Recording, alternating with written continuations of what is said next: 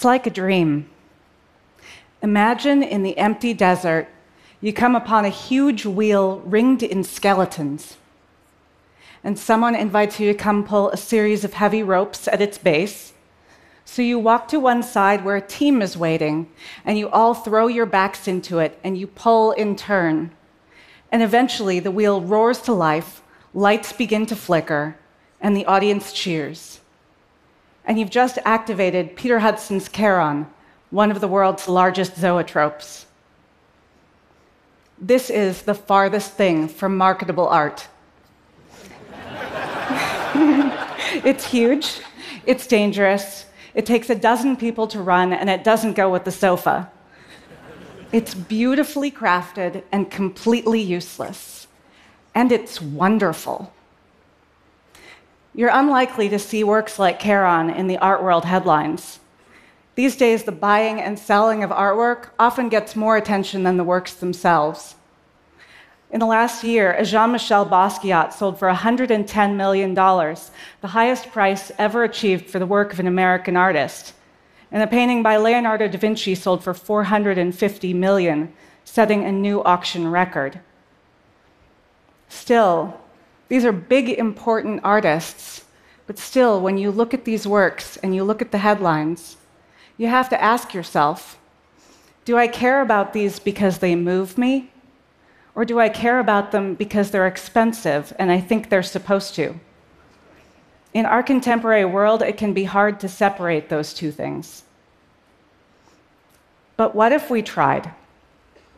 What if we redefined art's value not by its price tag, but by the emotional connection it creates between the artist and the audience, or the benefit it gives our society, or the fulfillment it gives the artists themselves.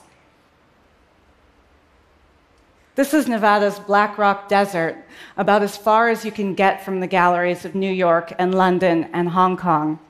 And here, for just about 30 years at Burning Man, a movement has been forming that does exactly that.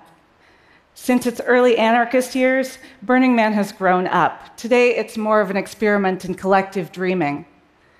It's a year round community, and every August, for a single week, 70,000 people power down their technology and pilgrimage out into the desert to build an anti consumerist society outside the bounds of their everyday lives. The conditions are brutal. Strangers will hug you, and every year you will swear it was better the last but it's still ridiculous and freeing and alive. And the art is one thing that thrives here. So, this is me on the desert playa last year with my brother, obviously hard at work. I've been studying the art of Burning Man for several years for an exhibition I curated at the Smithsonian's Renwick Gallery. And what fascinates me the most isn't the quality of the work here, which is actually rather high, it's why people come out here into the desert again and again to get their hands dirty and make in our increasingly digital age. Because it seems like this gets to something that's essentially human. Really, the entire encampment of Burning Man could be thought of as one giant interactive art installation driven by the participation of everyone in it. One thing that sets this work aside from the commercial art world is that anyone who makes work can show it. These days, around 300 art installations and countless artistic gestures go to the playa. None of them are sold there. At the end of the week, if the works aren't burned, artists have to cart them back out and store them. It's a tremendous labor of love. Though there's certainly a Burning Man aesthetic pioneered by artists like Kate Raudenbush and Michael Christian, much of the distinctive character of the work here comes from the desert itself.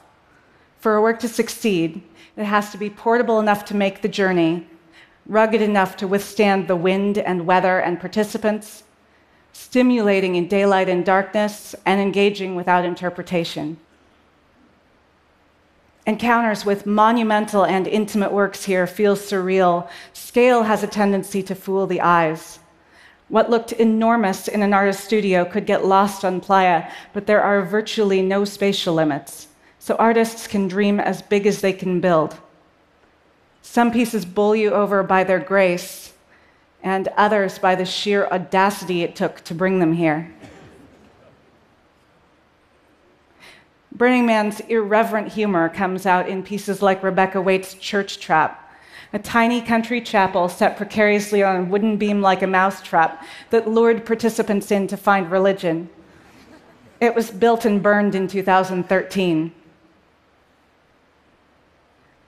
While other works, like Christopher Schardt's Firmament, aim for the sublime, here, under a canopy of dancing lights set to classical music, participants could escape the thumping rave beats and chaos all around. At night, the city swarms with mutant vehicles, the only cars allowed to roam the playa.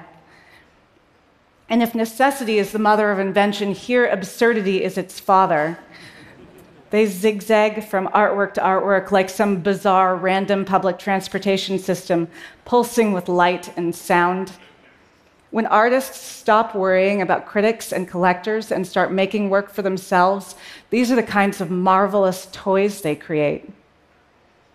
And what's amazing is that by and large, when people first come to Burning Man, they don't know how to make this stuff.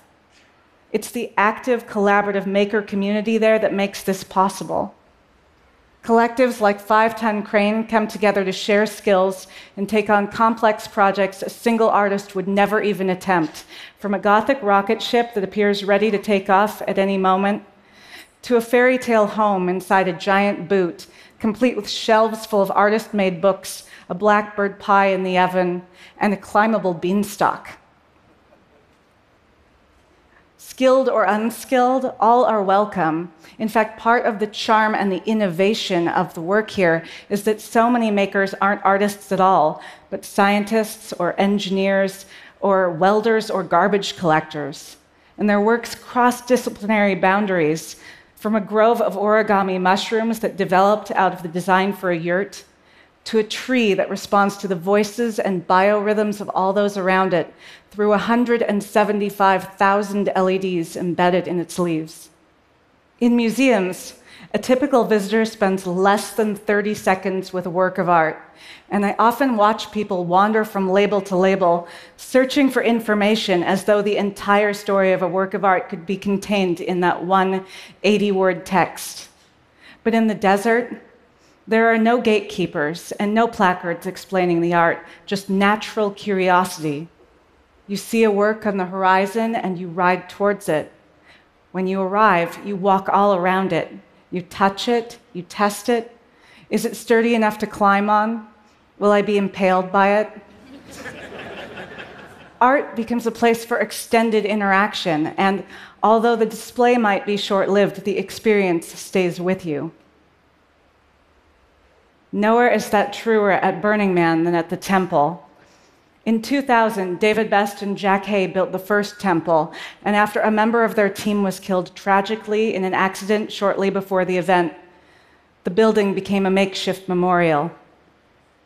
By itself, it's a magnificent piece of architecture, but the structure is only a shell until it disappears under a thick blanket of messages. I miss you.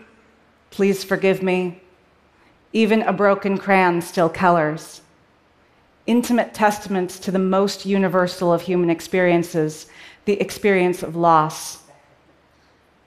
The collective emotion in this place is overpowering and indescribable before it set afire on the last night of the event.